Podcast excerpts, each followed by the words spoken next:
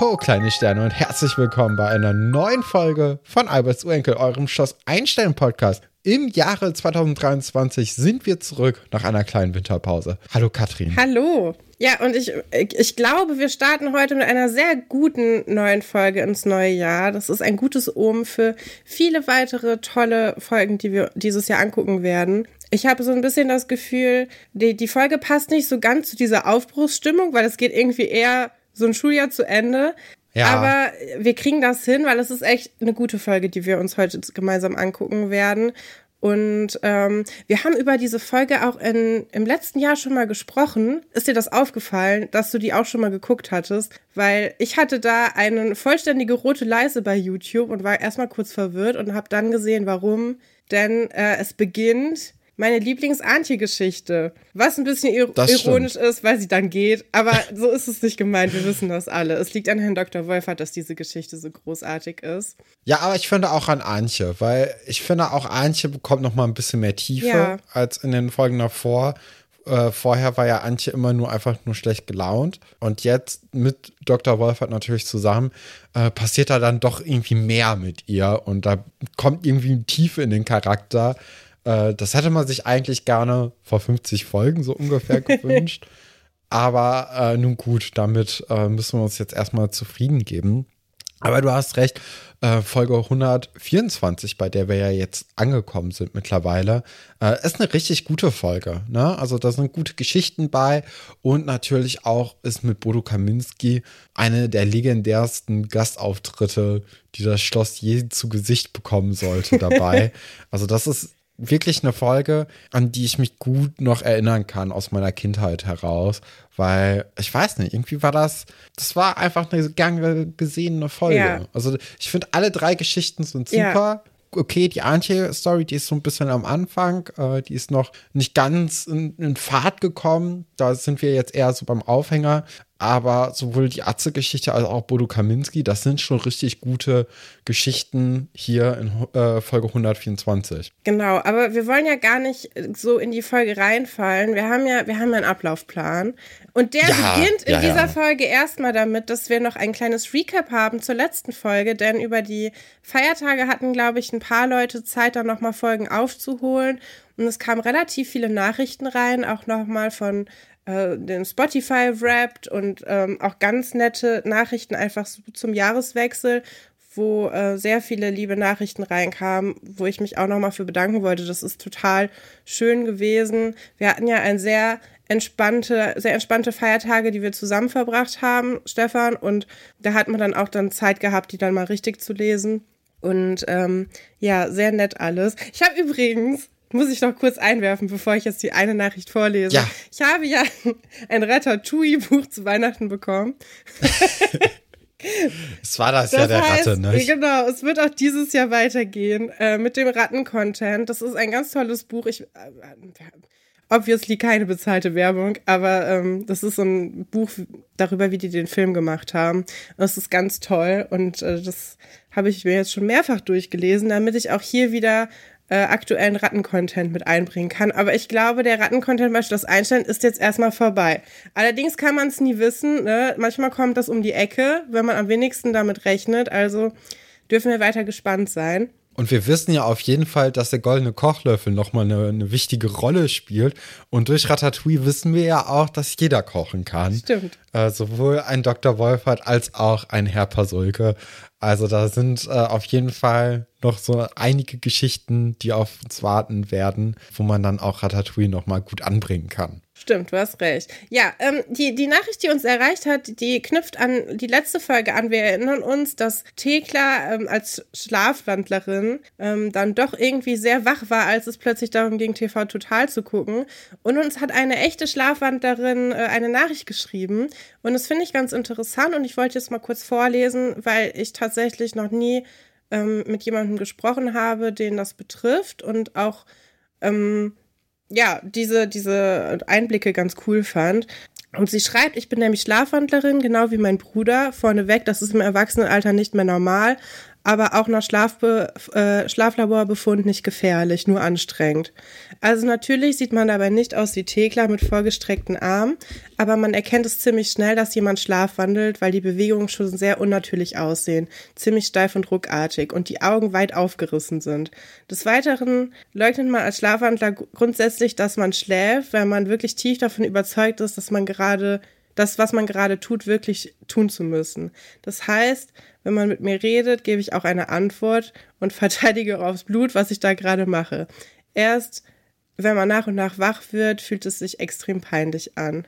Tatsächlich habe ich auch schon öfter das mit den nassen Handtüchern probiert, aber tatsächlich verhalte ich mich da ganz genau wie Thekla.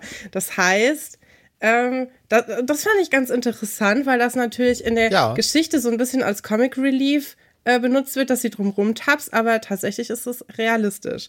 Hätte ich nicht gedacht. Ja, also ich auch nicht. Ich hätte wirklich gedacht, also wir haben ja darüber ja auch gesprochen ja. in der Folge, ähm, dass wir eigentlich sicher waren, dass das hier alles Humbug ist ja. und so ein bisschen so Ammärchen, die dann so weiter erzählt worden sind.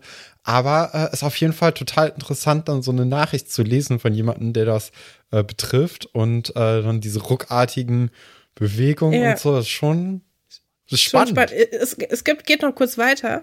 Ähm, denn als Schlafwandler siehst du alles, was im Weg steht und läufst drum herum. Dass der Effekt aber wirkt, habe ich schon gemerkt, wenn Barfuß schlafwandlerweise nachts das Haus verlassen habe. Sobald es kalt oder nass wird, ist man wach. Also der Trick scheint dann wohl doch zu funktionieren, halt nur nicht so, ähm, wie sich das Nadja überlegt hatte. Beziehungsweise Nadja ja. hat ja diesen Trick vor allem auch benutzt, um ihr auf die Schliche zu kommen. Ich hatte das Gefühl, Nadja wusste schon, dass sie nicht wirklich schlafwandelt.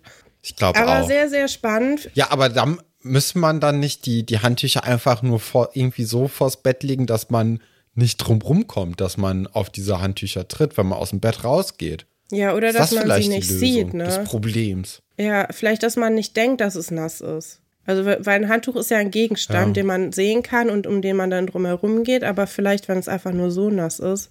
Vielleicht, wenn man Teppichboden hat, aber das ist, glaube ich, nicht gut für den Fußboden dann insgesamt wenn der nass ist. Oder ein Wasserbett. Ja.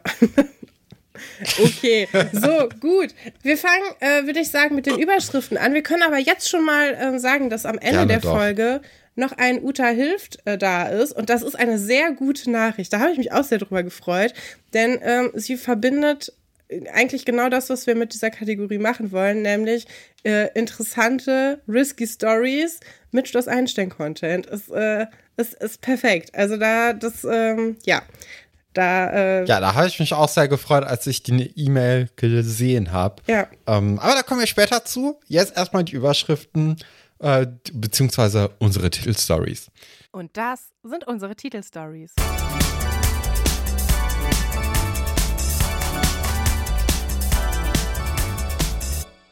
Passe in Passendorf, Atzes Ultimatum. Dann Leistungsdruck.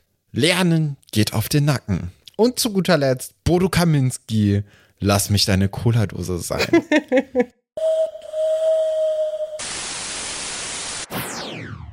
Ja, da haben wir doch wieder ein wunderbares Potpourri an Geschichten. Äh, ich freue mich wirklich sehr darauf, diese jetzt mit dir besprechen zu können, Katrin. Anfangen wollen wir natürlich mit der Posse im Possendorf Arztes Ultimatum da müssen wir vielleicht noch mal ein kleines ja. Recap machen. Ne? Was ist denn vor langer Zeit mal irgendwann im Dezember passiert? Äh, beziehungsweise was ist 2000 irgendwann mal in Seeles passiert bei Atze und der Familie Falke?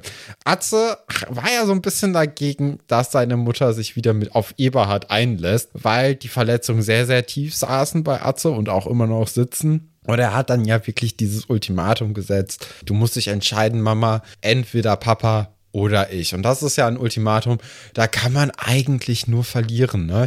Mhm. Und jetzt sehen wir eben, was daraus geworden ist.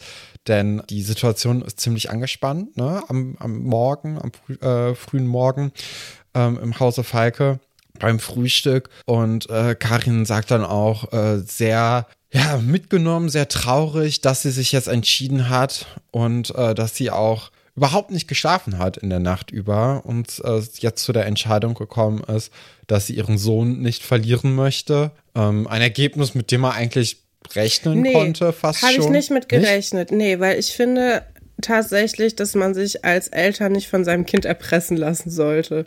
Das ist nicht gut. Ja. Also ich finde auch, ähm, das, also ist so eine allgemeine Regel, die ich so für mich habe, wenn mir jemand ein Ultimatum setzt, ich oder irgendwer anderes, dann ähm, hat die Person eigentlich verloren? Ich meine, das geht natürlich bei einem Kind schlecht, aber man genau. hätte Atze auch anders davon überzeugen können. Und ich finde, ich finde das gut, dass sie auf sein Bedürfnis eingeht, aber es kann eigentlich nicht sein, dass der sie so in der Hand hat. Und das, ähm, ja, ich finde das schon sehr überraschend, dass Karin dann gesagt hat, ja, okay, okay. du ähm, stellst dir unser Familienleben anders vor, dann machen wir das doch einfach so. Ist egal, ob ich meinen Mann, den ich halt schon auch bevor du da warst, geliebt habe, dass ich den immer noch liebe. Wenn du das sagst, dass du da keinen Bock drauf hast, dann ist es jetzt so. Ich meine, ähm, ja, ich hatte das Gefühl, dass, dass Karins Plan halt so ein bisschen genau das war, was sie halt jetzt auch im Verlauf dieser Folge durchgezogen hat, nämlich dieses Ultimatum erstmal zu akzeptieren und dann hast du einfach ein schlechtes Gewissen ja, okay, zu machen und ja. so unglücklich wie möglich zu sein. Laut leiden. Sodass Atze dann halt, ja, sodass Atze dann halt wirklich selbst auf die Idee kommt, dass das vielleicht nicht die schlauste Idee war. Ja, das stimmt. Ähm, aber, also klar, da bei so einem Ultimatum, gerade von einem Kind, von einem eigenen Kind, das ist wirklich hart und ist so unfair auch von Atze. Ja. Das kann man eigentlich auch nur verlieren. Also das, ja. Ja, ich möchte noch was zu der Frühstückssituation sagen. Ja. Ähm, denn also was mir aufgefallen ist, die haben ja eine Durchreiche, was ich ja einen extrem cleveren Küchenarchitektur-Dings äh, finde. Aber sie benutzt es überhaupt nicht. Stattdessen äh, trägt Karin ihr eigene, ihre eigenen Frühstückssachen auf einem Tablett um die Ecke. Und äh, was auch total, also sie braucht das Tablett eigentlich gar nicht, weil sie hat ein Müsli, das kann sie in ihre Schale reinmachen und dann noch Milch, die sie dann noch Atze geben will, die er aber gar nicht haben will. Und es ist, also das mit dem Tablett macht es unpraktischer, als es ist. Erstmal könnte sie alles einfach oben auf diese Durchreiche stellen und sich dann einfach nehmen. Oder sie könnte sich ja. einfach das Müsli fertig machen und dann mit der Müslischüssel und der Milch ähm, zum, zum Frühstücksplatz gehen. Fand ich ein bisschen äh, interessant. Es ist so, ähm, ja. ja. ein bisschen zu kompliziert gedacht, finde ich. Aber ähm, vielleicht geht das auch nur mir so. Ja, also prinzipiell so eine Durchreiche ist schon eigentlich ziemlich cool, ne? Ja. Also Dafür ist sie ja. ja. eigentlich da, dass man nicht mit einem Tablett um die Gegend eiern muss. Vor allem, weil ich finde, dass Tabletts viele Sachen eigentlich eher erschweren. Also vor ja. allem, wenn man da so Porzellan. Ja, du weißt, ich, also wir wissen das alle. Ich habe mal gekellnert. Ich war nicht sehr gut da drin. Ich hasse Tabletts. ich hasse das wirklich. Es ist, äh, ah, okay. Ich finde, es erleichtert nichts. Aber ähm, ja, keine Ahnung. Ja, Atze freut sich, ne? Auf die, ja. auf die gute Nachricht, dass äh, seine Mutter jetzt endlich von diesem Schuft abgelassen hat. Äh, da ist er eigentlich ziemlich glücklich drüber. Und ähm, da fängt es dann an, dass eben Karin äh, ihrem Sohn ein schlechtes Gewissen macht und äh, sehr, sehr leidend äh, reinblickt. Wir sehen dann in der nächsten Szene, wie Atze sehr überschwänglich ins Internat kommt, ins Labor, wo Alexandra gerade mhm. bei ähm, oder mit den Reagenzgläsern einen Versuch für Jugend forscht äh, unternimmt. Ja. Also diese Jugend forscht Geschichte, die wird durchgezogen, was ich eigentlich ziemlich gut finde, weil normalerweise bei Schloss Einstein funktioniert so eine Story über drei Folgen. Aber das ist ja jetzt wirklich etwas, das seit Folge 112 mit Obuli eigentlich durchgezogen wird, dass eben jetzt Alexandra für kaum etwas Zeit hat, außer eben für Jugend forscht und vielleicht noch Atze, aber das war es dann. Von daher finde ich es eigentlich nur konsequent, dass man ja, sich jetzt daran gesessen hat und dass Alexandra in jeder freien Minute eben im Labor ist, um dann für Jugendforsch zu arbeiten. Aber es ist mal wieder etwas komplett anderes. Ja, ne, das wollte ich auch gerade sagen. Sie bleibt nicht bei dem gleichen Experiment. Und also ich verstehe das gar nicht, warum. Weil äh, man könnte es sich doch viel leichter machen, wenn sie einfach jedes Mal mit den gleichen Sachen experimentieren würde. Ich meine, so funktioniert Forschung, dass du das beobachtest und nicht immer wieder was Neues anfängst. Aber wir wissen ja nicht, vielleicht machst du ja bei mehreren Jugendforschprojekten gleichzeitig mit. Damit die Chancen zu gewinnen höher sind. Ja, ich glaube aber, das darf man gar nicht. Ich glaube, man darf nur ein Projekt gleichzeitig anmelden. Ja, und von der guten Nachricht, die Atze ihr ja überbringen möchte, ist sie gar nicht mal so äh, erfreut, die zu hören. Ne? Also sie streiten sich dann ja wirklich darauf hin. Und Atze stimmt ja auch irgendwann wütend raus, als äh, Alexandra sagt, dass er sich benehmen würde wie sein Vater, weil er würde das schon irgendwie hinbekommen wieder. Also das sind man, man erkennt schon so ein bisschen die Parallelen, ne? Ja. Also Eberhard äh, verläuft sich ja auch gerne mal einfach so in so Schnapsideen und sagt dann, na, das kriege ich schon hin.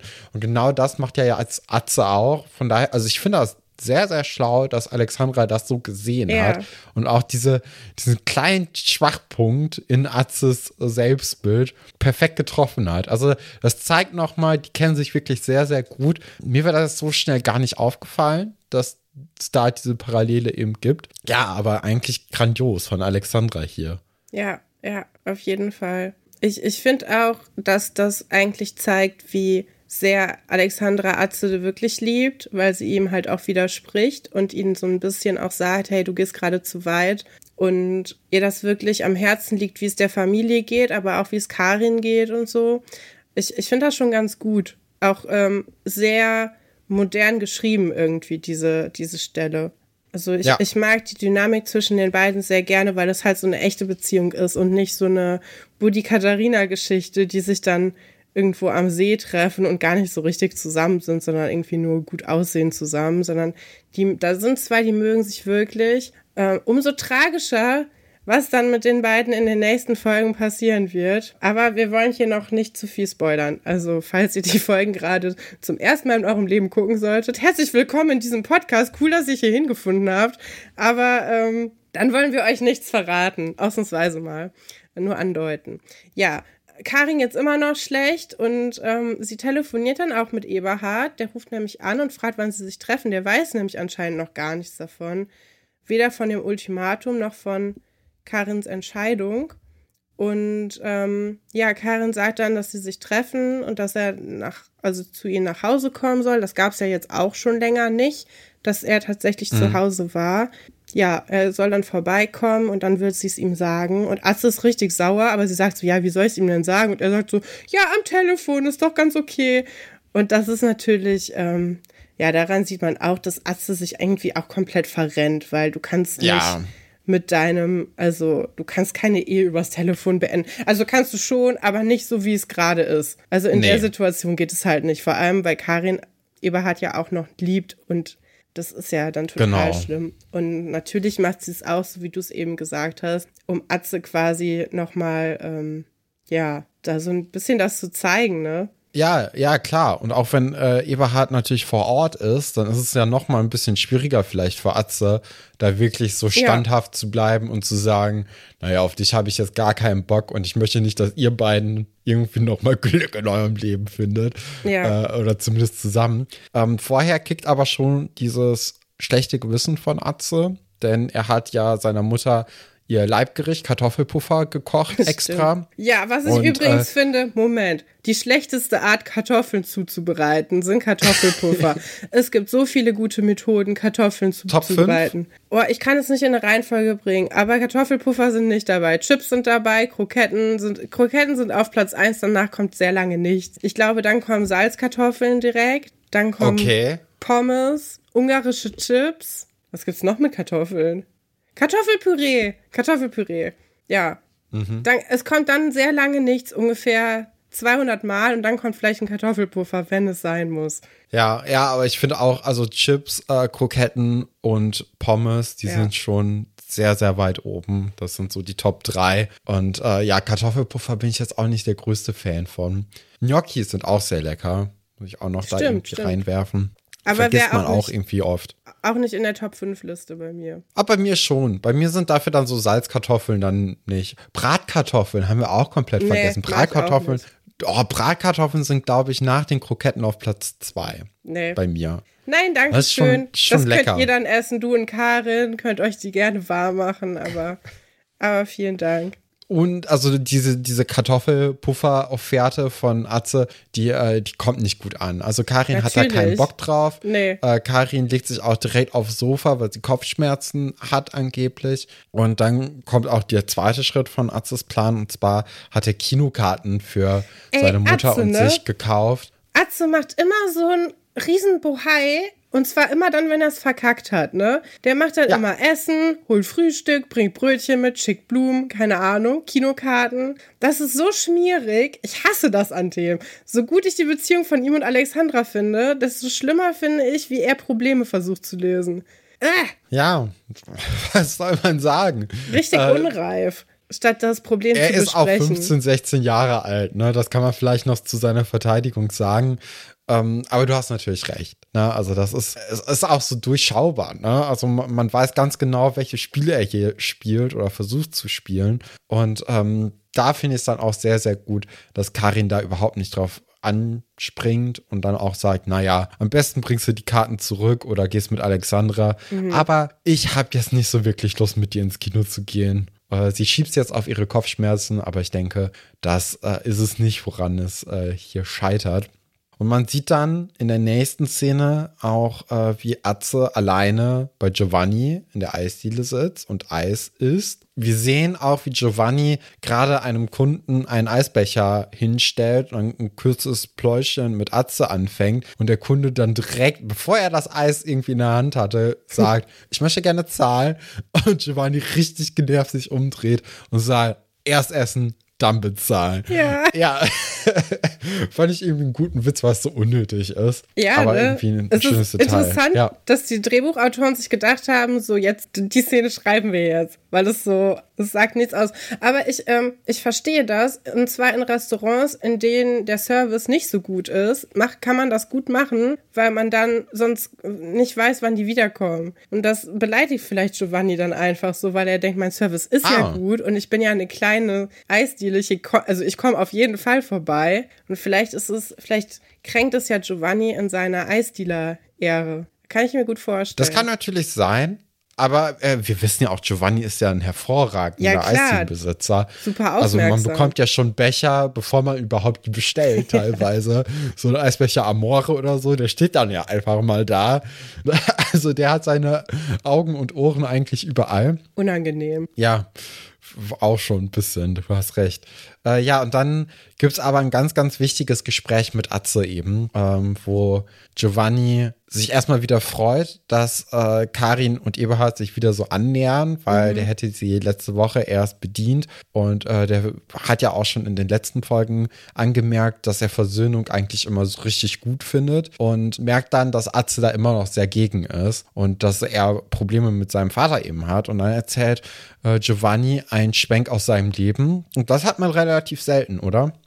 Ja, und ich fand auch, dass es relativ tief gegangen ist für so einen Giovanni steht da mhm. und bedient mit einem Auge noch irgendwen anders, der gerade reinkommt, Gespräch. Ja, fand ich ganz gut. Finde ich auch, weil das gibt auch Giovanni jetzt hier nochmal ordentlich Tiefe. Und ich finde, das erklärt auch diesen sonst immer sehr fröhlichen und so unbeschwerten Typen nochmal ein bisschen mehr. Mhm. Ähm, dadurch, dass er jetzt hier eben seine Backstory auspackt. Und zwar erzählt er ja, dass er auch Streit mit seinem Vater hatte, weil er sich in jemanden verliebt hat und der Vater das nicht ganz so gut fand. Und Giovanni hat dann aufgehört, mit ihm zu reden und ist dann auch ein paar Länder äh, gereist, unter anderem dann, ähm, hat, also er hat ja seine Lehre in Deutschland gemacht, äh, ist dann auch nach Frankreich und Amerika gereist und nach ein paar Jahren wollte er sich dann mit seinem Vater versöhnen, um dann zu erfahren, dass sein Vater eben gestorben ist. Oh, das ist das Schlimmste.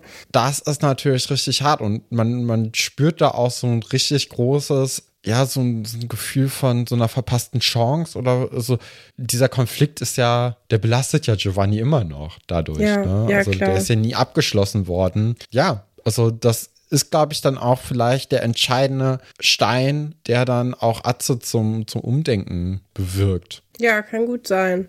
Also das, das ist natürlich eine sehr harte Geschichte. Ne? Also ja. Aber ja, in Atze rattert es. Man merkt es schon und äh, ist vielleicht auch ganz gut für die Familie, denn ähm, in, der, in der nächsten Szene von Atze sehen wir, dass die Eltern zusammensitzen im, im Wohnzimmer und ja, ich finde, man wirkt Bei schon. Bei Sekt, Erdnüssen und Chips. ja, ich meine, aber guck mal, Eberhard denkt also, es gibt was zu feiern. Karin mhm. hat ihm noch nicht so richtig gesagt, dass es vorbei ist. Ich glaube auch, weil sie es nicht wirklich will und immer noch darauf hofft, dass ein Wunder passiert. Ja, sie, sie ist dann gerade irgendwie kurz davor, ihm das zu erzählen und dann steht aber Atze im Türrahmen. Es ist alles sehr dramatisch, belauscht das und sagt dann, ich war ein Idiot. Natürlich könnt ihr zusammen sein. Es tut mir so leid. Also ich glaube, da hat Giovannis Geschichte ganze Arbeit geleistet.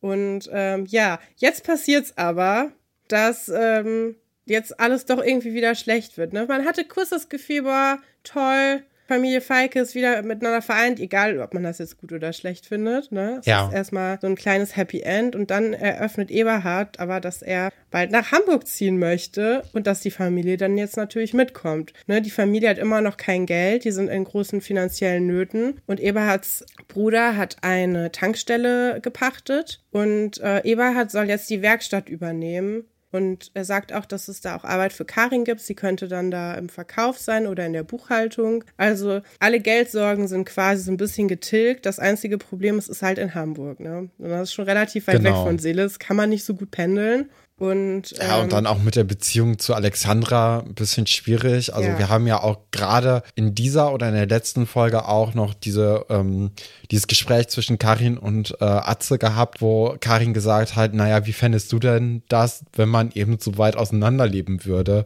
Äh, während man in einer Beziehung ist. Und äh, da hat ja auch schon Atze gesagt, naja, fände ich halt blöd. Ja. Aber noch ein ganz anderer Punkt, und zwar dieses Outfit von Eberhard, ne? Da müssen wir auch noch mal kurz drüber sprechen. Weil es ist ja so, dass die Frisur, die Eberhard hat, ne? mhm. ne, die kommt ja jetzt wieder. Oder ich würde schon fast sagen, die ist schon wieder modern. Ja, es ist so ein halber Vukuhila. Es ist so ein angedeuteter. Mhm. Es ist, ich würde sagen, es ist so ein Business-Vukuhila, den man auch tatsächlich so casual tragen kann, ohne dabei. Rocken kann. Ja, ohne dabei sich komplett zum Affen zu machen. Ne? Ich finde aber, ja, ich finde aber auch dieses, ähm, dieses Outfit mit dieser Jeans und diesem Hemd, das so ein bisschen, äh, ich weiß gar nicht, was das sein soll. Es sind ja einfach so ein paar Streifen, aber auch nicht so richtig, äh, es ist schon so ein bisschen so Wasserfarbenstreifen drauf. Mhm. Und dann auch irgendwie so zwei, drei Knöpfe offen oben, äh, Kurzarmhemd. Ich, also ich sehe dieses Outfit sich in diesem Jahr zurückkommen. Das ist also, letztes Jahr schon zurückkommen. Ja, wissen, du wohnst in der komplette. Einöde. Du wohnst in der Einöde. Vielleicht kommt es erst dieses Jahr zu dir, aber es ist schon ein paar, paar Jahre, wo das so rumwabert. Ne? Also ja. dieser ganze Look, ja, kommt auf jeden Fall wieder, ist schon da. Würde ich auch ja, Finde ich ganz amüsant eigentlich. Ja, ich finde es auch ganz cool, dass es aber so ein bisschen äh, genderneutral aufgenommen wird. Also ich kenne kenne mehrere Leute, die so rumlaufen und äh, das sind nicht nur Männer. Und mhm. ähm, ja, das ist ganz interessant, ne? Ich finde, Eberhard steht es total gut. Ich finde, es macht einen ich sehr auch. guten Gesamt, Gesamt äh.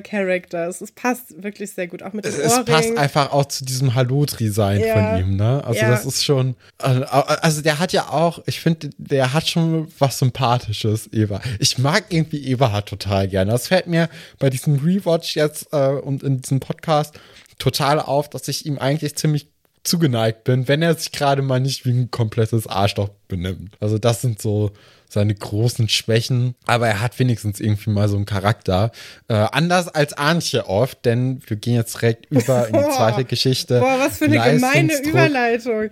Ja, aber es ist ja so. Also Antje kennen wir bisher eigentlich nur als unzufriedene Person, die mal kurz in Sven Weber verliebt ist. Ja, ne? da ging es ihr gut. Judo macht. Da ging es ihr kurz gut, da ist sie richtig aufgeblüht. Ja, ja. Wie so eine blaue Blume. Und äh, jetzt ist da nicht mehr viel gekommen. Sie hatte noch mal einmal kurz eine ein Puppentheatervorstellung, als sie mit dem Fahrrad hingeflogen ist. Aber sonst ist da ja nicht viel passiert nee. bei Antje. Aber da jetzt ist es ein bisschen anders, denn wir erfahren äh, im Geschichtsunterricht von Herrn Dr. Wolfhardt, dass es jetzt langsam eben in Richtung Ende des Schuljahrs geht und als Vorbereitung für den letzten entscheidenden Test, beziehungsweise die letzte entscheidende Klausur, gibt es am Ende der Stunde nochmal einen kleinen mündlichen Test, um die Note aufzubessern. Und Herr Dr. Wolfert sagt mit den Worten, gucken wir mal, wer es am nötigsten hat. Ach, Antje, komm du doch mal nach vorne. Zeig uns schon mal, okay, bei Antje, Schule ist gerade ein bisschen schwierig. Wie finden wir das, dieses Outcallen vor der ganzen Klasse, dass jemand super schlecht ist und deswegen drangenommen wird? Also aus der pädagogischen Sicht. ja, aus der pädagogischen Sicht ist das natürlich super gut. Ähm, nee, also das ist natürlich schlecht. Ich glaube, das dient jetzt auch eigentlich mehr so, um uns Zuschauern äh, zu erzählen, nee, dass das eben. Nee, so Lehrer kennt man doch. Die einen extra dran nehmen, weil sie wissen, dass man nicht gut ist da drin. Das gibt es auf ja, jeden Fall. Ab, aber ich, aber glaube, ich glaube auch, die, also die Motivation von Herrn Dr. Wolfert ist ja tatsächlich, Antje eine Chance zu geben. Er glaubt ja an sie. Also, vor allem kannst du dich von sechs nicht mehr verschlechtern. Ne? Also, alles, nee. was du jetzt noch ablieferst, ist eigentlich gut für sie. Ja, aber also ich glaube, äh, trotz, also dieses mit diesem Zwischensatz, mal gucken, wer es am nötigsten hat, das ist dann wirklich für den, für den Zuschauer geschrieben. Ja. Ähm, weil so gemein ist Dr. Wolfert eigentlich nicht. Ich glaube, Herr Dr. Wolfert ist so in seiner Geschichts, ähm, in seinem Geschichtslehrer-Dasein drin, dass ihm überhaupt gar nicht äh, in den Sinn kommt, dass jemand sich nicht für Geschichte interessieren könnte und dass da auch jemand schlecht drin ist. Und dass er so, ja, also, nee, ich kann es nicht so richtig beschreiben, aber ich, ich habe das Gefühl, also es ist nicht böse gemeint, es ist mhm. schon eher eine, eine Zuwendung. Ich fände es allerdings besser, wenn er vorher mit Antje ausgemacht hätte, dass sie noch ein Referat halten kann. Weil ich finde, ein Referat ist eigentlich immer eine ganz gute Möglichkeit, weil man sich da zu Hause darauf vorbereiten kann. Es kommen keine ungeplanten Fragen. Man kann trotzdem mhm. zeigen, dass man fleißig ist. Und Herr Dr. Wolfert weiß ja, dass Antje sehr fleißig ist und sich sehr viel Mühe gibt und sich Sachen nur nicht merken kann. Und man kann mit anderen Methoden arbeiten. Hätte ich besser gefunden. Ja, auf jeden Fall. Hatte Antje nicht sogar schon mal ein Referat gehalten ja. in Geschichte und in Biologie? Ja. Deswegen? Ja, in Bio hat sie das schon gemacht. In Bio ist sie auch nicht so gut. Ähm, wir werden mhm. auch gleich nochmal ähm, im Einzelnen erfahren, wie gut Antje in der Schule ist. Da interessiert ja. mich vor allem deine Einschätzung zu einem ganz besonderen Fach. Ich kann schon erahnen, in welches Fach äh, das gehen wird. Aber jetzt ist, sind wir erstmal an der Tafel beziehungsweise an der Karte und Antje muss ein paar Fragen beantworten. Auf dem Weg nach vorne äh, wird sie auch noch mal von Elisabeth kurz an der Hand gehalten und ihr wird aufmunternd zugenickt nach Voll dem Motto nett. viel Glück, ich glaube an dich. Ja. Äh, ist wirklich sehr nett und Elisabeth hilft ihr dann ja auch oder versucht ihr zumindest bei dieser kleinen Abfrage zu helfen, indem sie die Wörter mimt und auch mit ihrem Handspiegel, den sie natürlich dabei hat. Äh, und mit dem Licht dann so ein bisschen versucht, die, die Gegend anzuzeigen, in, äh, auf der oder in der die äh, Franken irgendwie. Das wohnen. Siedlungsgebiet der Franken. Ja. Ja. Ist wirklich sehr, sehr lieb, aber hilft alles nicht. Äh, Antje versteht die Hints falsch und ähm, ist auch natürlich nervös, weil sie weiß, dass sie ja jetzt nicht unbedingt richtig gut drin ist. Ja, äh, alles ein bisschen bisschen unglücklich und man, man leidet wirklich mit ihr. Ja, ich äh, habe gerade, ich hänge mich noch kurz an dem Spiegel auf von Elisabeth. Glaubst du, Elisabeth ist so eine, die sich heimlich schminkt im Unterricht und denkt, man merkt es nicht? Eigentlich nicht. Ach, ne? Eigentlich nicht. Sie hat nee, sich die ja, ist dafür zu cool. Ja, sie hat sich ja auch letztens das erste Mal so wirklich auffällig geschminkt, als sie Sebastian im Proberaum mhm. überraschen wollte. Ja, vielleicht ist sie das nicht. Aber fände ich auch irgendwie lustig, wenn es so ein das Einstein Charakter mal gegeben hätte. Ich finde. Ähm, Vanessa Turner. Vanessa ne? Turner wäre so eine Kandidatin gewesen, die dann so auch so eine Handtasche als Schultasche hat und die die dann auf den Tisch legt und sich dann in der Tasche schminkt, ohne dass sie denkt, dass man das sieht. Obwohl sie halt nur zehn Leute in der Klasse sind, man das auf jeden Fall bemerkt. Ja, da hatten wir auch, ähm, hatten wir auch viele, viele Leute von in, in meiner Stufe, die das immer versucht Ja, eigentlich haben. erstaunlich, dass es so wenige Leute gibt hier auf dem Internat, die so eine Rolle mal bekleiden. Weil aus unserem Schulleben wissen wir, es gibt es mehrere von eigentlich ja. in so einer Schule. Ich weiß aber nicht, ob das damals auch schon so war. Ich finde das schon relativ respektlos, sich im Unterricht zu schminken. Und ich kann mir gut vorstellen, dass es, ähm, dass es das damals vielleicht noch nicht so gab. Aber weiß ich nicht, keine Ahnung. Vielleicht doch. Ich glaube, die Respektlosigkeit ist dann an anderer Stelle zu finden.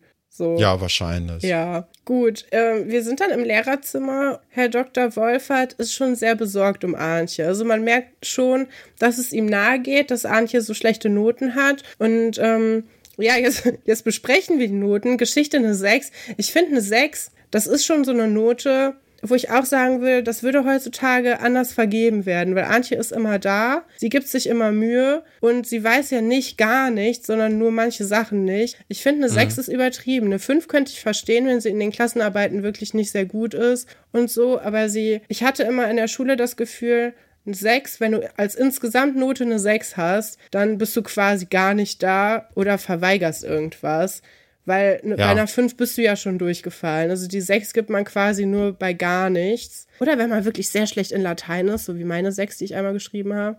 Ja, aber finde ich irgendwie, ist eine komische Note so zum, zum Schuljahresende. Ja. Ne? Weil sie gibt also, sich ja Mühe und irgendwie, ja. Ja, Herr Dr. Wolfert sagt ja auch, sie treibt unweigerlich auf eine 6 zu. Ja. Also es ist jetzt ja nicht noch nicht so richtig eine 6, aber er sagt auch so, hm, irgendwann wird es halt auch mir schwer gemacht, da eine 5 zu vergeben noch.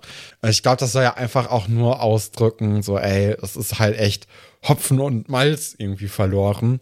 Mir ist noch was anderes kurz aufgefallen, kurzer Zwischeneinwurf. Und zwar hat äh, Herr, äh, Herr Dr. Stolberg hat einen Laptop hier. Und das ist mhm. das allererste Mal, dass ich einen Laptop in der Serie ja, erkenne. Stimmt. Und das ist ein relativ cooler Laptop. Also man sieht den bei 2532. Ist so ein blauer Laptop. Man sieht ein paar Sekunden vorher auch die, äh, den aufgeklappten Bildschirm äh, von der, von der Rückseite das sieht cool aus. Das ja. sieht aus wie so ein, so ein altes Auto quasi. So mit so ein, also ja, nicht so richtig. Das ist ein Scheißvergleich. Aber das ist so ein, das sieht so aus, als ob das so eine Metallrückseite wäre. Mhm. Und dann wie auf so alten Autos dieser Name in so einem anderen ah, Metall ja. dann so da drauf geklebt wird. So ist auch dieser Laptop beschriftet. Auch mit so einer schönen Kalligrafie-Schrift und so. Das sieht cool aus. Cool. Ähm, ja, aber zurück zu Antjes schlechten Noten.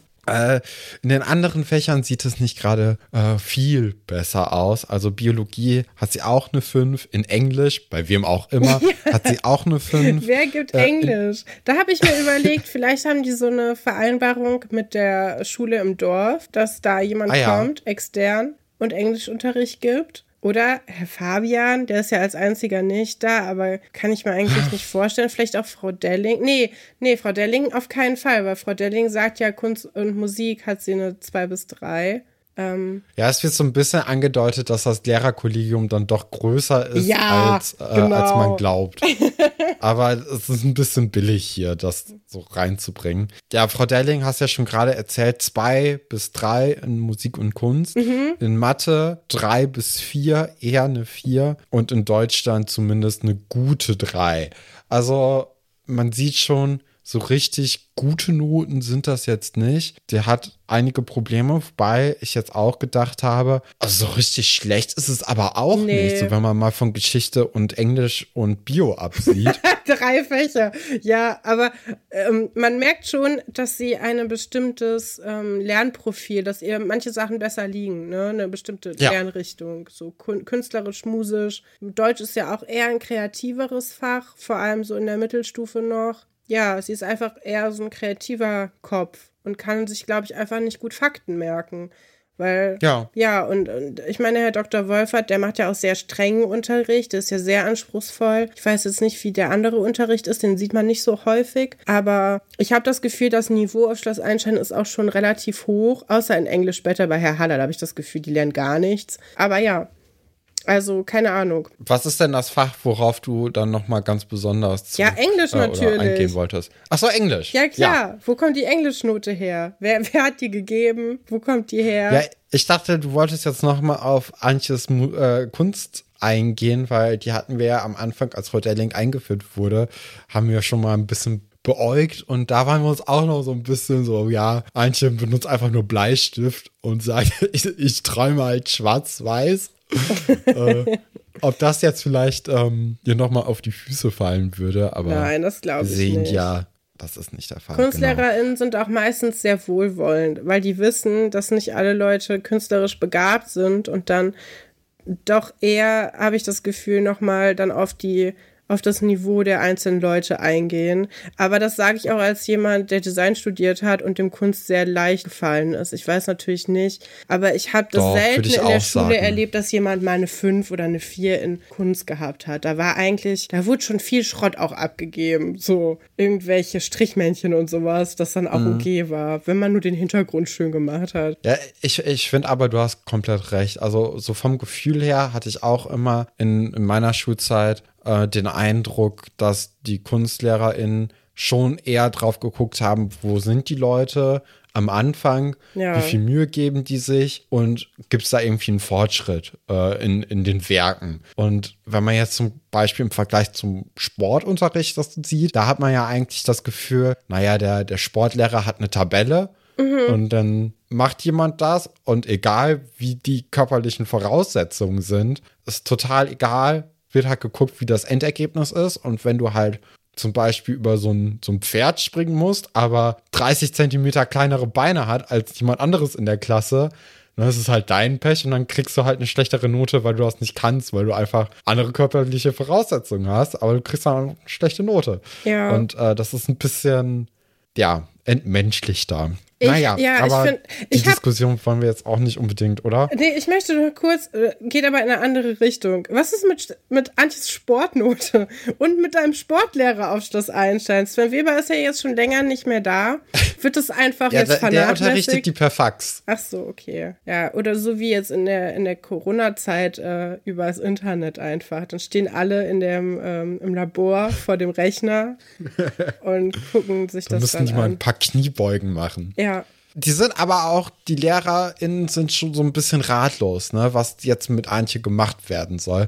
Ich finde, das ist auch nochmal ganz wichtig, irgendwie herauszustellen, ähm, dass man schon irgendwie äh, dieses Problem erkennt im, im, Kollegium und dann aber auch merkt, ey, vielleicht ist es auch einfach nicht die richtige Schulform für Antje mhm. und sie tut sich woanders besser. Also das hatten wir ja jetzt auch schon, ich glaube, durch Frau Delling vor drei, vier Folgen mal so angedeutet bekommen, dass das wahrscheinlich einfach dass sie halt musisch und äh, künstlerisch besser ist und dass vielleicht einfach dieses Internat hier nicht das Richtige für sie ist. Und ja, also das wird auch noch kurz herausgestellt. Und dass sie aber trotzdem ja auch irgendwie noch weiter helfen wollen. Mhm.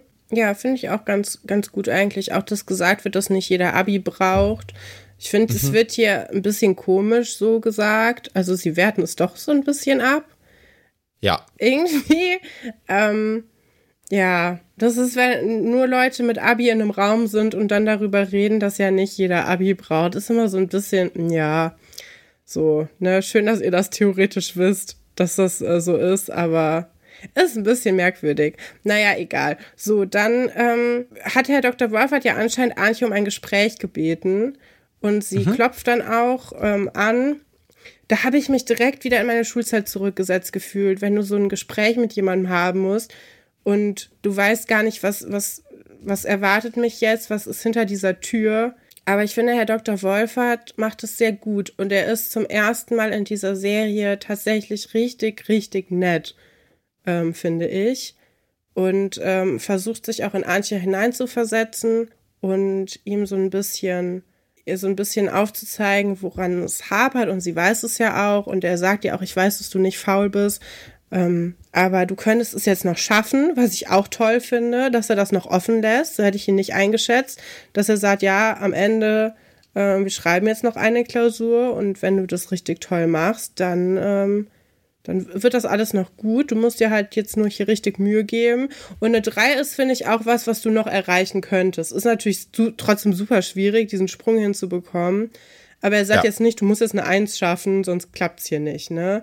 Und das ist ganz, ganz nett eigentlich. Und natürlich dann der Super-Move, er verrät ja im Grunde, was in dem Test drin vorkommt. Ne? Auf so eine ja. mittelsubtile Art. Also er sagt, ich kann nicht sagen, dass das nicht vorkäme. Also das, das, da könnte man ja mal besonders sich das angucken.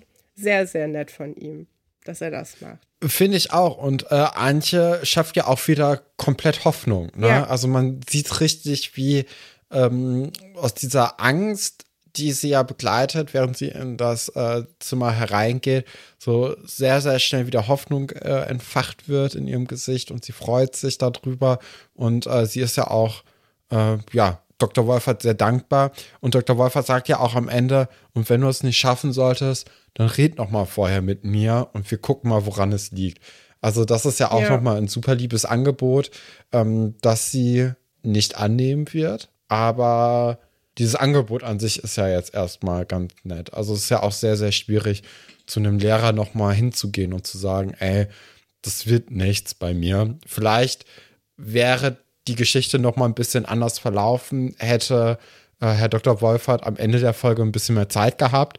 Ähm, vielleicht hätte er da ihr noch mal helfen können oder ähm, ihr noch mal ein paar Tipps gegeben, wie sie denn lernen könnte. Das ist ja dann auch noch mal hilfreich. Aber ja, jetzt geht sie erstmal ähm, frohen Mutes aus diesem Gespräch heraus und fängt direkt mit dem Büffeln an und äh, hat dann auch äh, finde ich eigentlich ganz gute Ansätze. Also äh, wir sehen sie ja jetzt in mehreren Situationen beim Lernen und sie hat ja eigentlich immer so zwei, drei richtige Antworten direkt mhm. am Anfang und dann fällt ihr, also dann stolpert sie über eine Sache und dann ist sie total niedergeschmettert und sagt, na, ich schaff das einfach nicht. Also da, da sieht man ja schon wieder bei ihr so eine ganz, ganz große Verunsicherung weil so schlecht ist es ja gar nicht, wenn sie einfach nur das nicht perfekt direkt beim Lernen kann. Also ja. das ist ja ganz normal, dass du beim Lernen nicht alles sofort kannst. Vor allem also eine 6 ist das auf keinen Fall. Das, nee, äh, eben. Ja, eine 3 weiß ich jetzt nicht. Aber also eine 6 ist es auf keinen Fall, was sich hier gibt. Eine gute 4 würde ich sagen. Aber ja, wie du sagst, ne, also wenn man direkt aufgibt bei einem kleinen Fehler, dann, dann kommt man nicht weit. Aber ich kenne das. Also ich habe, wenn ich so einen neuen Sport anfange und ich bin nicht sofort super gut, dann denke ich auch, ja, schaffe ich nicht, höre ich auf damit.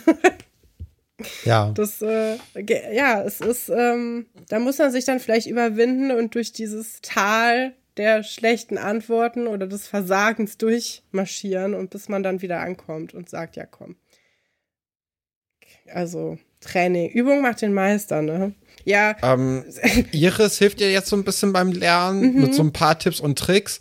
Äh, zum Beispiel Yoga soll helfen. Da, da wird Antje aber schlecht, weil sie sich auf dem, also sie macht einen Kopfstand und da macht der Kreislauf nicht so richtig mit bei ihr. Ey, so lustig, diese ganze Szene, weil Antje auch, Antjes trockener Humor ist wirklich in dieser Folge nochmal besonders gut, weil Antje, ja, äh, Iris sagt ja, ja, die Inder schwören drauf und Archie sagt, ich bin aber kein Inder und macht dann trotzdem diesen Kopfstand und denkst, ja, ey, mit der Einstellung wird es auf keinen Fall irgendwas. Aber sehr, sehr lustig. Ja, auch interessant, Yoga auf, auf den Kopfstand nur runterzubrechen und zu denken, man müsste die Übung beim Yoga machen. Ich glaube, das, ähm, das ist auch nicht so das Ziel von Yoga. Aber cool, dass sie mal was Neues ausprobieren. Ne? Viele viele neue Methoden. Ja, ich glaube, das ist so ein typisches, habe ich mal in der UTA gelesen mhm. und habe aber auch jetzt nicht so richtig die Ahnung davon, was das ist. Aber das ist ja irgendwie eine Position beim Yoga. Mach einfach mal. Und äh, ja, gut gedacht, aber dann schlecht umgesetzt. Nächste Möglichkeit ist es einfach mit äh, den zu lernenden Sachen äh, zu schlafen, beziehungsweise die Bücher und Hefte unter das Kopfkissen zu ja, legen. Klar. Und äh, dann überträgt sich das Wissen durch das Kissen in den Kopf. War immer ein großer Wunsch von mir in der Schulzeit, dass das so klappt. Äh, Habe ich tatsächlich, glaube ich, aber nie ausprobiert, weil mir schon klar war, dass das Humbug ist. Ja, hast du aber das Einstell schon gesehen. Ne? Und es gab auch ja. eine Sleepover-Club-Folge, wo das auch nicht funktioniert hat. Tatsächlich. Richtig, stimmt. Ja, aber das ist ja irgendwie immer so, so gerade als Kind ist das ja die große, der große Wunsch, dass das Wissen sich einfach so im Kopf manifestiert, äh, ohne dass man da viel Arbeit reinstecken muss. Ja. Ja, im Endeffekt hat äh, Antje davon einfach nur einen steifen Nacken bekommen und äh, Probleme am nächsten Tag, sich zu bewegen. Sie versucht es dann mit Vitamin, weil sie gehört hat, dass äh, das ausreichend Vitamine die Leistung um 30 Prozent steigern sollen. Äh, und dann ist sie da irgendwie so ein bisschen Kräuter oder was es ist. Ja, da möchte äh, ich auch noch mal, noch mal mit dir drüber reden. Was war das denn für ein Einkauf im Supermarkt, wo sie einen Pilz kauft? Ein Bund Petersilie, eine Möhre. Das ist super komisch. Eine Orange. Mhm. Vor allem, weil sie ja auch ja. gar keinen Kühlschrank oder so hat. Das heißt, sie hat in ihrem Zimmer jetzt einfach so eine Butterbrotdose mit so random Vitaminsachen und es sieht ja auch so aus, als ob das eine neue Idee war. Das heißt, sie war da heute Morgen schon beim Supermarkt, um das zu kaufen. Das macht auch nicht so richtig viel Sinn, dass sie das gemacht hat. Nee, leider nicht. Ja, und dann äh, ist irgendwann die gute Antje so gefrustet, dass sie es einfach nur noch beenden möchte und jetzt zu Herrn Dr. Wolfert gehen möchte, um sich die sechs abzuholen. und äh, dann ist es vorbei.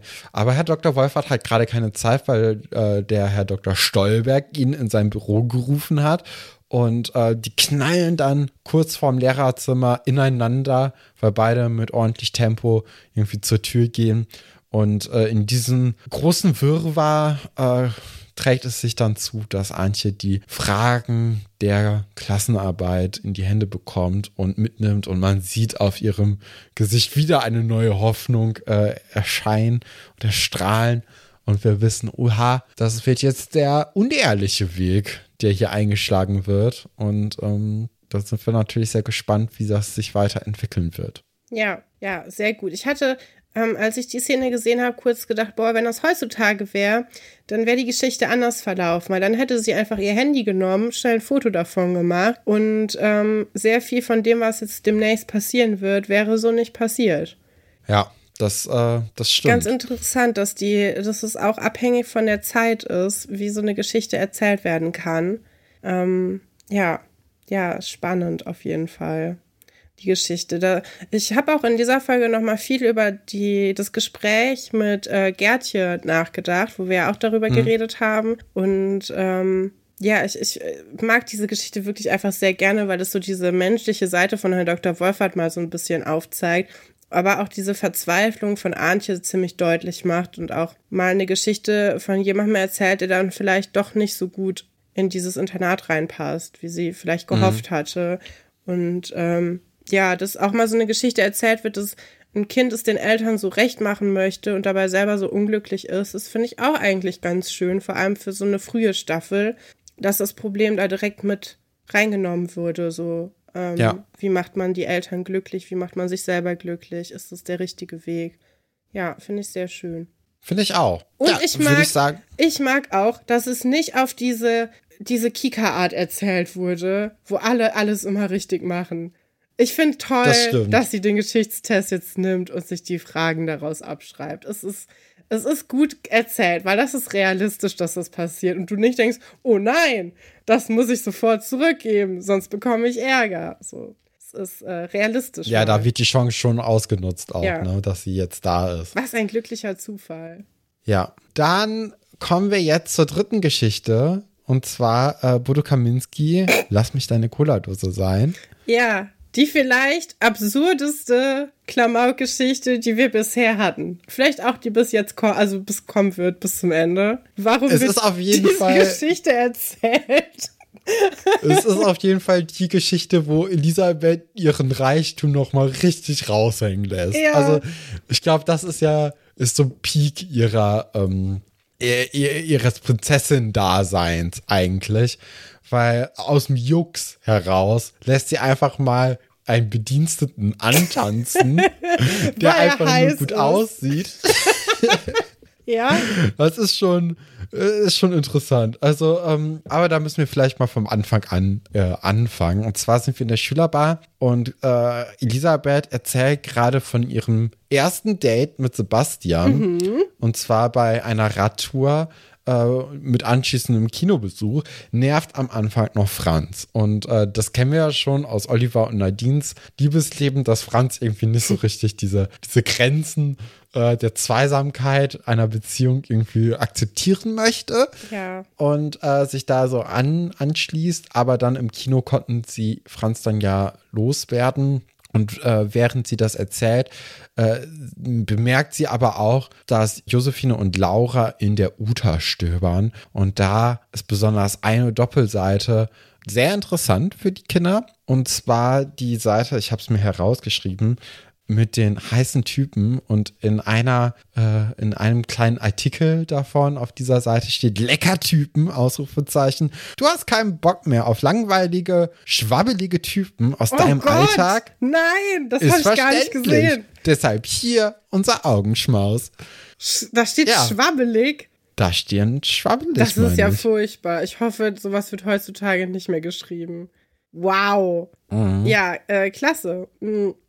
Der, also diesen Cola, Cola-Werbespot, aus dem diese Bilder von diesem Typen da sind, den gab's aber nicht, oder? Weißt du das? Weil ich fand. Oh, weiß ich nicht. Als Laura das nachgemacht hat, wie dann dieser Typ mit diesem Cola, ähm, wie heißt das denn, wenn du so ein Cola-Dosen-Sixpack hast? Heißt, so heißt das ja nicht. Mit dieser Kartusche an Cola-Dosen durch die Gegend läuft. Ich fand, das sah schon so aus, als ob sie eine tatsächliche Werbung nachahmt. Aber ich, ich kann sie auf jeden Fall nicht Da kennen wir uns zu schlecht aus, ne? Ja. Also mit Werbung können wir jetzt nicht so richtig die mit Werbung wissen aus den 2000er. Nee. Äh, da, da waren wir dann doch zu klein, vor allem ich. Vielleicht ja, du, doch, du auch eigentlich. Ich, wir durften ja nur Kika gucken, weil da keine Werbung läuft. Also woher sollen wir Cola-Werbung ja. gesehen haben? Aber falls es jemanden gibt, der sich daran erinnern kann, ob es so etwas gab und ob die auf einen tatsächlichen popkulturellen Moment anspielen, könnt ihr uns gerne Bescheid sagen. Das finde ich nämlich immer ganz interessant. Letzte Folge hatten wir zum Beispiel auch TV Total, dass äh, das da mal so drin war als so einen popkulturellen Zeitstempel. Fand ich schon spannend. Und vielleicht ist das ja hier auch eine Anspielung auf eine tatsächliche Werbung. Das wäre allerdings auch interessant, weil sie kleben in jeder Folge die Coca-Cola-Flaschen ab mit ihrer gelben Cola und dann jetzt auf eine tatsächliche Werbung ähm, anzuspielen, wäre schon ein merkwürdiger Move. Allerdings stört sie das bei Monte und Bauerjoghurt auch nicht so wirklich, ne? Ja, aber die bezahlen gut. Elisabeth sagt dann, naja, so jemanden, den findet man halt an jeder Straßenecke. Und wenn ich will, dann ist hier bald einer. Und die Mädels glauben ihr nicht so richtig, weil warum auch, ne? Und ja, äh, Elisabeth sagt dann, ja, wollt ihr den jetzt hier haben oder nicht? Und die Mails entscheiden sich dafür. Also schreitet Elisabeth zum Telefon. Sie hat kein eigenes Mobiltelefon, nicht so wie ähm, Luisa. Die hat ja ihr cooles Titanic-Telefon. Welche Farbe hat dein Telefon? Titanic Case. Das ist so doof. Ja, also Elisabeth geht dann zum Münztelefon, wählt die Nummer ihrer Eltern. Da geht natürlich erstmal nicht ihre Mutter oder ihr Vater rein, sondern Richard mhm. äh, ist ja der, der Butler. Ich glaube, das ist auch der gleiche, der auch ähm, Iris damals zum Tanz abgeholt hat, ah, oder? Ja, kann gut sein. Ja, ich glaube auch. Das habe ich jetzt aber auch nicht recherchiert. Das habe ich mir jetzt eigentlich nur so gedacht. Aber der geht natürlich dann ans Telefon und holt dann die Mutter an den Apparat. Und äh, dort wird dann eine, ein, ein kleines Märchen erzählt von Elisabeth, dass da so ein Typ wäre, der es, glaube ich, beobachtet. Schlimm. Und ja, äh, und äh, die Mutter ist natürlich auch dementsprechend auch entsetzt und sagt, naja, dann rufen wir mal die Polizei. Das geht ja so nicht. Und Elisabeth hat er schon irgendwie ein bisschen Angst, sagt, ah, ich kann mich ja auch irren. Hol mal lieber, also schick doch mal jemanden vorbei. Und dann soll Richard kommen, das findet aber Elisabeth nicht so richtig gut und sagt dann, hol mal Bodo. Bodo soll kommen, bitte. Und äh, dann kommt dann Herr Kaminski auch ähm, auf das Schloss am nächsten Tag und äh, sie ist da ganz glücklich drüber. Und äh, der kommt dann eben von Herrn Dr. Stolberg begleitet in das Zimmer der Mädels, wo gerade auch Sebastian ist und die Spiel des Lebens spielen. Ja, sehr und, gute Wahl. Ähm, gute Wahl, ne? Ja, das ist, ist auch so dein Spiel. Spiel. Ich liebe das Spiel des Lebens. Das ist. Ähm, ja, es ist wieder ein Jahr vergangen, ohne dass wir das gespielt haben, Katrin. Ja, oder? das stimmt. Das ist leider sehr traurig. Das will ja nie jemand mit einem spielen, weil das kein Niveau hat. Aber ich finde das ganz toll. Weil einfach mal bei dem Spiel kann man nicht großartig verkacken, weil alles Zufall ist. Du, äh, du musst nichts planen. Wir haben ja an Weihnachten so ein Spiel gespielt, das eine Runde lief zwei Tage, wo wir den ganzen, also alle zwei Tage komplett durchgespielt haben und auch unser Mittagessen darum rum essen mussten.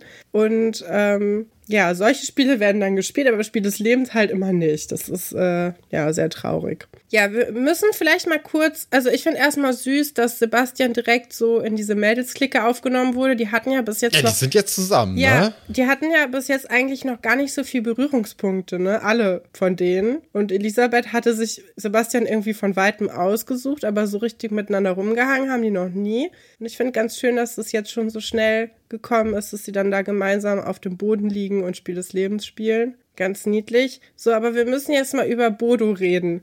Über Bodo und äh, wie er aussieht. Und ähm, ja. Vielleicht auch über den Schauspieler, denn es ist ein bekanntes Gesicht, zumindest für Leute, die GZSZ regelmäßig schauen. Für uns natürlich überhaupt nicht, weil wir das noch nie gesehen haben, aber ähm, wir machen hier nicht den Joe Gerner-Moment äh, äh, nochmal, den wir nicht erkannt haben. Und ja. ähm, deswegen, also ich habe jetzt mal ein bisschen geguckt, das ist Daniel Felo und der spielt auch immer noch bei GZSZ, hat auch damals schon bei GZSZ mitgespielt. Wir wissen ja, die Studios sind direkt nebeneinander. Man kann durch eine kleine Tür gehen und dann ist man schwupps bei den guten Zeiten, schlechten Zeiten oder halt beim Schloss Einstein-Set gewesen. Heutzutage natürlich nicht mehr, weil Schloss Einstein ja jetzt in Erfurt gedreht wird. Aber ähm, ja, Daniel Felo, der spielt da den Leon Moreno, der hat sogar jetzt einen Ableger bekommen, wo er ähm, wo, wo die Geschichte nochmal intensiviert wird. Keine Ahnung, ich habe das noch nie gesehen.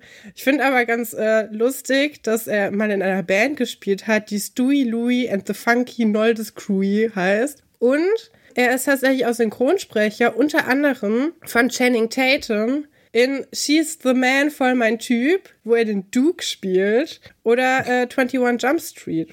Also, ähm, ja, ist äh, ganz interessant. Also man kann ihn auch wenn man GZSZ nicht guckt, schon mal gehört haben. Und ich denke, She's the Man for mein Typ. Dieser äh, super äh, Film, den ich, habe ich erst letztens wieder geguckt. Ist ein toller Film, mag ich sehr gerne. Ja, daher kennt man ihn vielleicht. Ah, das war das Fußballding, ne? Mit ja. der einen Schauspielerin, die jeden Teenie-Film gemacht hat und da einfach weg war von, ja. der, von der Bildfläche. Ja. Stimmt. Ja, der, der geht's nicht so gut. Der hat das, ähm, der typische ähm, Teenie-Star-Schicksal hat sie auch ähm, erwischt. Ja. Ist ein bisschen traurig. Ja, das ist natürlich schade. Ja. Das, das tut einem natürlich dann leid. Ja. Ähm, ja, Bodo kommt rein. Sieht schon attraktiv aus, ne? Ich würde jetzt nicht unbedingt jetzt sagen, dass ich jetzt Daniel Felo so super attraktiv finde. Aber Bodo Kaminski ist schon okay, ne? Kann man schon mit äh, Maywald in eine, in eine Schublade stecken, oder? Ja. Ich meine, also, ich glaube, der, der macht seinen Job, ne? Also sein, ja. sein Job soll ja hier sein, ein durchtrainierter junger Typ zu sein, den die Mädels anschmachten können. Und ich glaube, das erfüllt er eigentlich ganz gut, ja. auch aus heutiger Sicht noch. Also ja. der hat ja auch ein sehr körperbetontes, enges T-Shirt an. Ja, so weiß ist das, ne? Weißes ja, man Shirt, könnte fast, also man könnte denken, das wäre so ein Unterzieh-T-Shirt für einen Sportler, ja. dass man, äh, dass man nicht so schnell auskühlt. Das hat er dann aber als, als normales T-Shirt eben an, wo man dann auch jeden Muskel des Oberkörpers eigentlich ganz gut durchsehen kann. Also, doch, das erfüllt er eigentlich, diesen, diesen Job. Ja, ich finde, er, ich glaube, er weiß, dass er gut aussieht. Das ist natürlich wieder unattraktiv, ne? Da, das war der Vor Vorteil von Maywald, der wusste nicht, dass er so gut aussieht. Der wusste nur, dass er gut angezogen ist, aber der wusste nicht, dass er ähm, gut aussieht. Es ist sowieso absurd, dass die Geschichte heute bei Schloss Eichstätt ist, hier ist ein hotter Typ im Internat.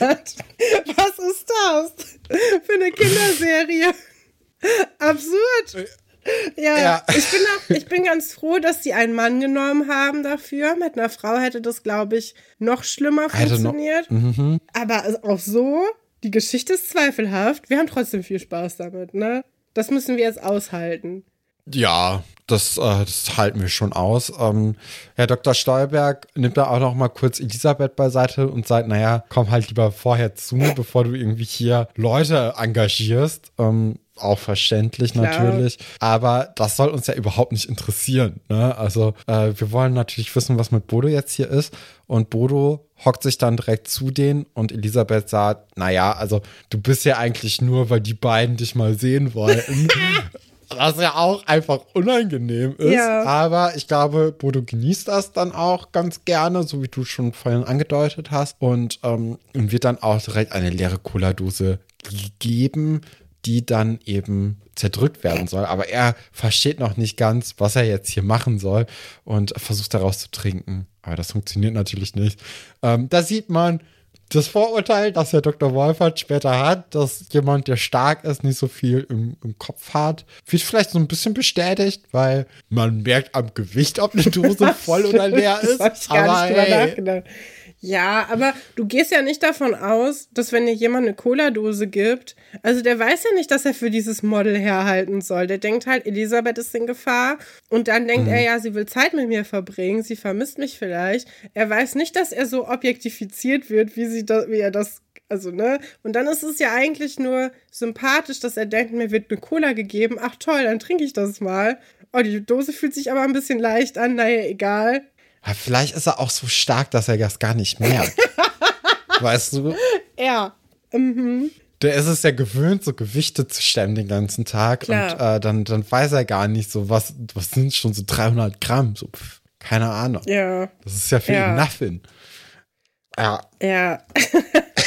Ja, derweil ähm, sind wir wieder im Lehrerzimmer und da steht eine Krone und wenn man sich diese, ähm, also wenn die Szene so umspringt, sieht man, wie Frau Galvis die sich gerade selber aufsetzt und sich selber krönt, was ich sehr süß finde, weil ich auch glaube, dass es keine geschriebene Szene ist, sondern die gesagt haben, ja, spielen Sie mal ein bisschen ähm, hier mit dieser Krone rum, Frau Fleming, und dann hat sie gesagt, ja, dann setze ich mir die doch mal auf, weil ich bin hier eh die Queen ja, Herr Dr. Wolfert kommt rein. Es ist ja auch offensichtlich äh, für seinen Unterricht. Und der ist überhaupt nicht begeistert davon, dass dieser Herr Kaminski jetzt in seinem Unterricht sein soll. Auch eine Reaktion, die ich kenne, als jemand, der hospitieren musste schon mal in der Schule, dass Leute nicht so begeistert davon sind, wenn jemand Fremdes mit im Unterricht sitzt, was ich immer nicht so ganz verstehen kann, weil es macht eigentlich keinen Unterschied für Herrn Dr. Wolfert, ob der jetzt da sitzt oder nicht. Und ähm, nee. wenn er ein guter Bodyguard ist, dann ist er eh nur stumm und sitzt so in der Ecke. Ähm, ja, äh, habe ich nicht so ganz verstanden. Was ich auch nicht verstehe, ist die Form der Krone. Denn wir sehen ja gleich, dass es um Karl den Großen gehen soll. Ich kenne mich ja sehr gut mit Karl dem Großen aus. Ich bin ja auch Urheberin des Carolus Magnus Rap, den ich in der vierten Klasse geschrieben habe. Und in dem Rap geht es ja auch darum, wie seine Krone aussieht. Und äh, Spoiler, so nicht. Die Krone hat nämlich eine nee. ganz markante Form von äh, Kaiser Karl. Jetzt bitte mal die Facts. Ja, die ist, ähm, also die Krone, die wir hier sehen, das ist ja mehr so eine Theaterfundus-Krone. Und die Krone von Kaiser Karl, die hat so, mhm. mh, so runde Scheiben, die dann quasi nebeneinander gesetzt wurden. Also sieht ganz anders aus und ist auch viel gedrungener, viel kleiner. Und ähm, ja. ja. macht überhaupt ist das keinen Real Sinn. Rap? Was? Ist das Real Rap? Ja, es ist so peinlich, dieser Rap, weil ich hatte auch ganz viele Leute bei mir in der Klasse, die richtigen Rap schon gehört haben. Und es ging sehr viel bei uns in der Schule darum, dass 50 Cent von äh, Kugeln getroffen wurde und dann aber trotzdem überlebt hat und so. Und ich kannte das ja gar nicht, ne? Ich habe so, so, ähm, WDR 5 Lilliputz Rap halt gehört, wo Leute aus den, mein Blog von Sido, mein Dorf Rap gemacht haben. Auch ganz schlimme Version. Und ja. ich dachte, das ist halt Deutschrap und habe mir dann selber was ausgesucht und habe überhaupt nicht verstanden, wieso manche Kinder das überhaupt nicht cool fanden. Heutzutage kann ich das sehr gut verstehen und ich hätte mich auch scheiße gefunden. Aber damals fand ich es total innovativ, da ein Rap draus zu machen. Ich kann den Text auch immer noch auswendig. Ich werde ihn aber hier nicht vortragen. Da könnt ihr lange drauf Schau warten. Nee, ich auf gar keinen Fall.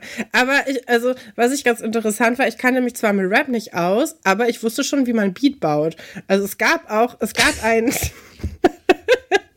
von mir gebauten Beat äh, zu dem Carolus Magnus Rap und wir hätten den sogar ähm, fast mal in, ähm, im Rathaus äh, vorgetragen. Und es wurde aber irgendwie durch irgendwas gestoppt dann doch noch, glücklicherweise. Die aber haben nicht gegönnt. Es war kurz äh, davor. Ja. Ja, äh, kommen wir von jemandem von 50 Cent, der in den Mund angeschossen worden ist, zu jemand anderen, der angeschossen wurde. Und zwar Bodo Kaminski. Der erzählt nämlich jetzt im, ähm, oh nee, die Überleitung, die habe ich schon vorhin so, so ein bisschen dann äh, gedacht, so, ey, das ist super, aber wir müssen noch mal zurück ins Lehrerzimmer eigentlich ah, gehen. Verdammt. Weil, ja, äh, weil das ist eigentlich zu gut, dass man das jetzt hier euch unterschlägt, falls ihr die Folge nicht geguckt habt. Ähm, denn Frau Galwitz sagt, ach, der Herr Kaminski, das ist doch mal eine positive männliche Besetzung hier in diesem Internat. Ein ähm, Lichtblick. Ähm, ich weiß gar nicht, was ihr habt. Ein Lichtblick in der Männerwelt dieses Hauses, ja. genau. Ja, und da, da wird natürlich direkt protestiert. Äh, wobei Guppy auch richtig Spaß da an dieser Unterhaltung hat. Klar. Also man merkt da, der, der findet das schon lustig und ähm, Ja, die feixen so rum. Ja, aber, aber also der da. Grund, warum er da ist, ist jetzt auch egal. So. Wieso wird der so viel objektifiziert? Wieso haben sich alle darauf geeinigt? Ich meine, der kommt da nicht als Model hin, ne? Der kommt da als Bodyguard hin. Wieso haben sich alle darauf geeinigt? Weil jemand gestalkt wird, angeblich. Dass das jetzt jemand ist, über den man so sprechen darf. Ich meine, Hallo? Also. Ja. Ja. Aber das soll ja jetzt hier auch eigentlich nur zeigen, dass er wirklich hot ist und äh, dass es schon verständlich ist, warum die Mädels alle auf ihn abfahren. Ja, und dann im Unterricht äh, erzählt dann eben, oder beziehungsweise vor dem Unterricht erzählt dann eben äh, Bodo Kaminski allen Leuten, dass er mal in die Schulter geschossen wurde und man das dann irgendwie rausoperieren musste. Äh, anscheinend war er also beim Militär. Oder, ja doch, Nee, also ja, der, oder Türsteher vor irgendeiner Dorfdisco, kann auch sein. Ja, das kann auch sein. Ich, ich hatte gerade gedacht, ob er ähm, Dingsbumsens äh, nicht Zivildienst, sondern halt zum Bund gehen musste, dann ja, eben und dann angeschossen wurde. Aber da hat ja. man ja nicht unbedingt einen Auslandseinsatz. Ich habe keine Ahnung davon. Naja, da wollen wir jetzt auch gar nicht zu viel Zeit drauf äh, verlieren. Ähm, wir sind dann ja im Unterricht und man merkt diese Antipathie von Herrn Dr. Wolfert da sehr, sehr schön rauskommen.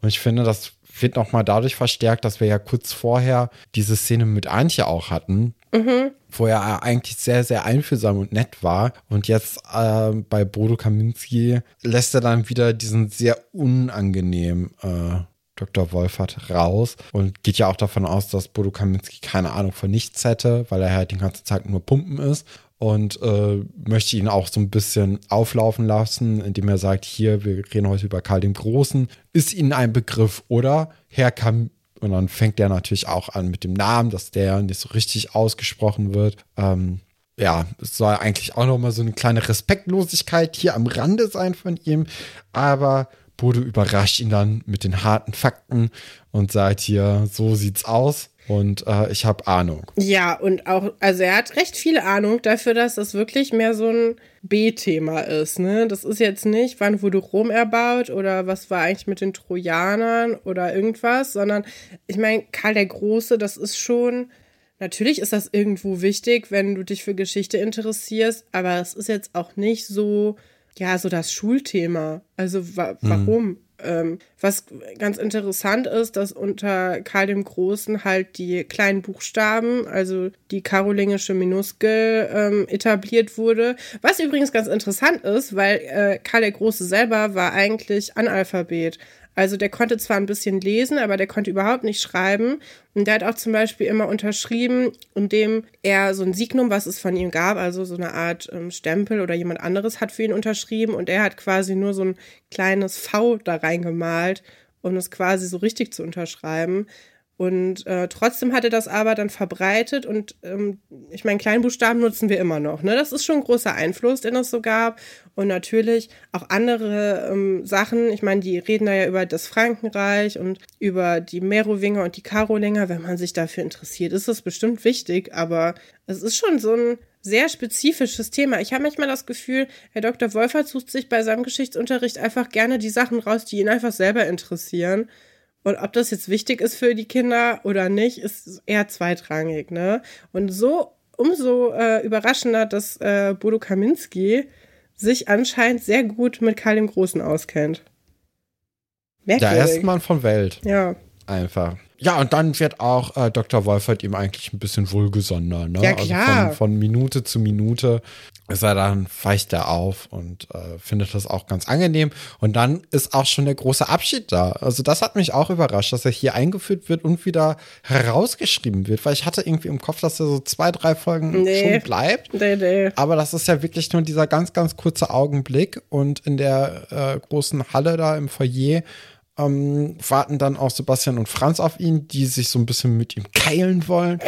Und äh, dann äh, nimmt ihn aber auch, oder Bodo nimmt sie dann beide auf den Arm. Und das ist auch eine Leistung, einfach mal so zwei 14-Jährige so unter den Arm klemmen und dann ja. so hochheben. Das ist äh, schon nicht schlecht. Dann wird es noch mal ganz kurz unangenehm, wo dann Laura und Josephine mit einem Kuscheltier und einer Rose jeweils ihn auch verabschieden und ihm auch so, so einen Kuss in den, auf, die, auf die Wangen geben. Ja. Das wird natürlich dann auch nochmal fotografiert von Elisabeth Klar. für die Schülerzeitung, denke ich mal. Pechvogel äh, des Monats, Bodo Kaminski, weil er diesen Aufenthalt da ableisten musste. Ja. Und dann äh, gibt es nochmal den, ähm, den Moment mit der Cola-Dose, wo ihm nochmal eine Cola-Dose gereicht wird und diesmal weiß er, was von ihm verlangt wird, zerdrückt sie dann heldenhaft und dann merken wir auch, dass Herr Dr. Wolfert, da, der die ganze Szenerie mit Dr. Stolberg beobachtet von weiter weg, äh, dann auch seinen Pappwasserbecher auch zerdrückt, weil er davon so ergriffen ist. Ja. Und äh, dann lacht auch nochmal Dr. Stolberg ein bisschen über ihn.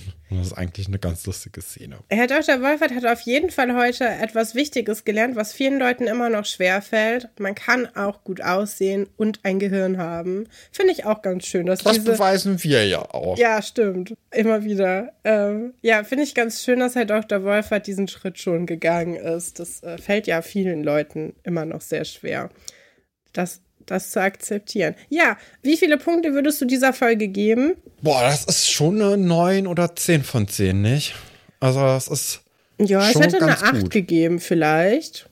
Oder eine 9. Ah, eine 10 von 10 nicht, weil es ist nicht so eine, hier löst sich alles auf und es wird irgendwie mhm. spannend Folge, aber schon ganz interessant und ich habe mich auf jeden Fall in keiner Geschichte gelangweilt. Das ist auch schon immer ganz gut. Aber ja. es geht auf jeden Fall noch besser. Ja, ich, ich würde sagen 9. Ja. Also ich glaube dafür, dass es halt so eine Geschichte ist mit relativ vielen Anfängen, ist das schon wirklich High-Quality-Shit, den wir hier erleben dürfen. Ja, und also wie gesagt, diese, die, Bodo Kaminski ist mir auch über Jahre hinweg gut im Kopf geblieben. Alleine, dass wir Von den Namen kennen.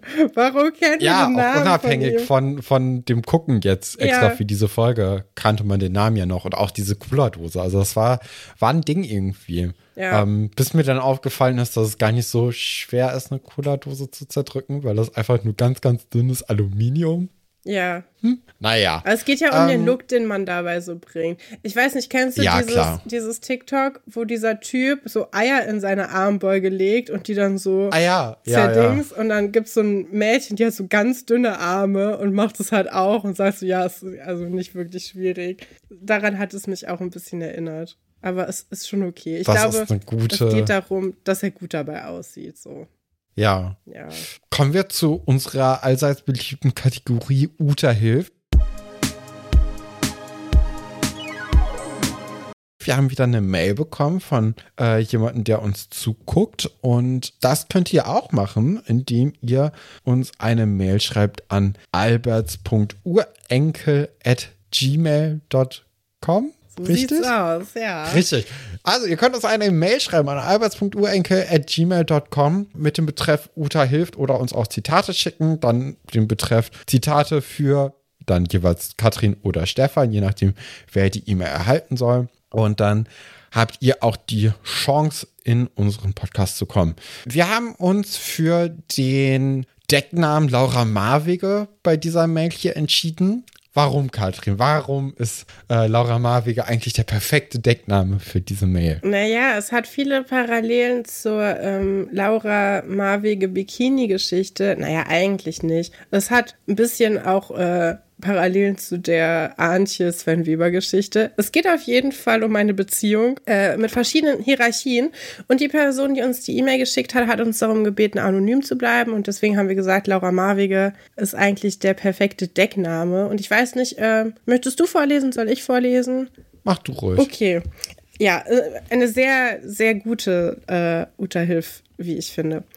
Hallo Katrin und Stefan. Ich wende mich heute mal an euch in eurer Funktion als Uta hilft. Es geht um ein etwas komplexeres Problem. Und zwar fühle ich mich gerade ein bisschen wie eine zweite Laura Marwege. Ich mache gerade ein studentisches Praktikum und habe mich dort, in Klammern ein bisschen, in meinen Praktikumsanleiter verliebt. Er ist nur ein paar Jahre älter als ich, also sie ist 26 und er ist 30 und wir verstehen uns sehr gut. Ich finde es gerade total schwer damit umzugehen, weil er ja quasi mein Chef und ich nur eine studentische Praktikantin bin.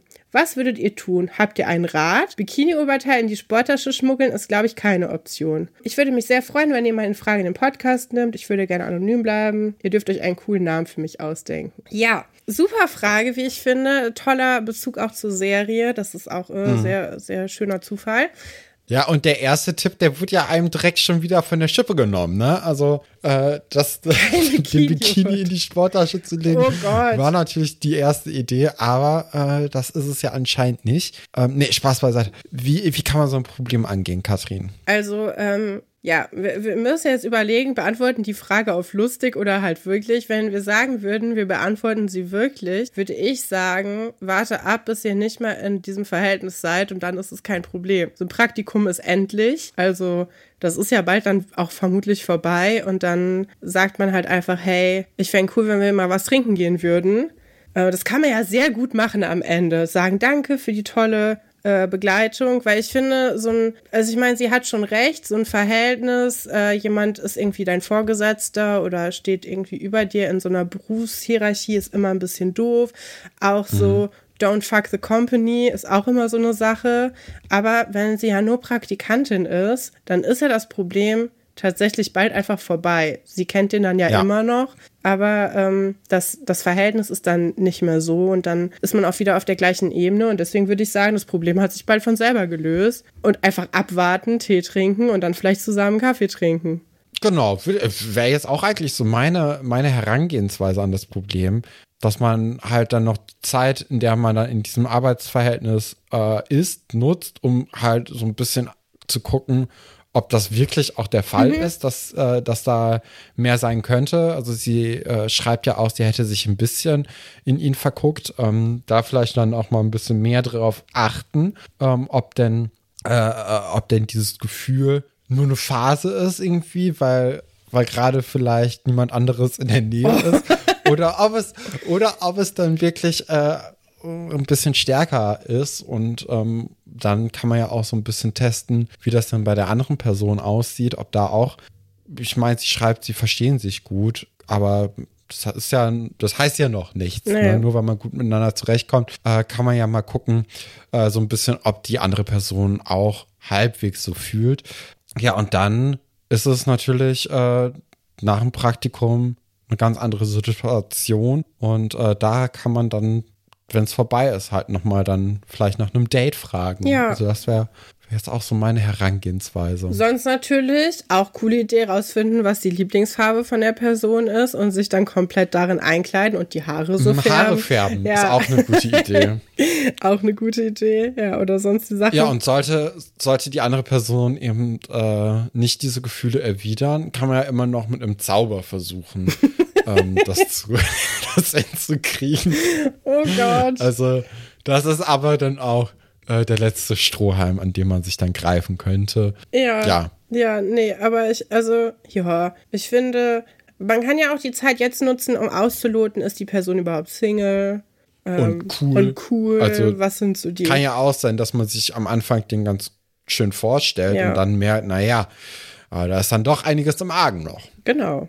Und ähm, ja, vielleicht kann man ja auch zwischendurch einfach schon mal zusammen Mittagessen gehen mit anderen Leuten noch. Das bietet sich ja auch an und dann jemanden so ein bisschen in gelösterer Stimmung. In gelösterer Stimmung, wer bin ich denn?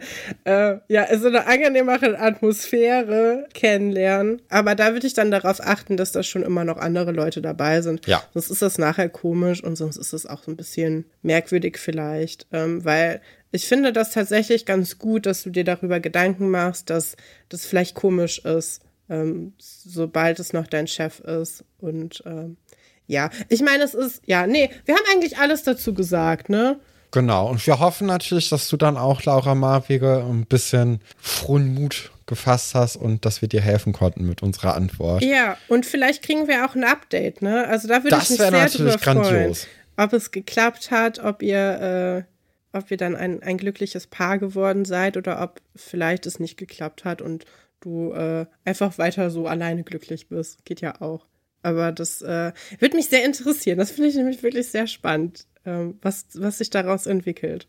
Ja, äh, spannend ist es natürlich auch, was in Folge 125 passieren wird. Äh, das werden wir aber erst nächste Woche erfahren. Ah.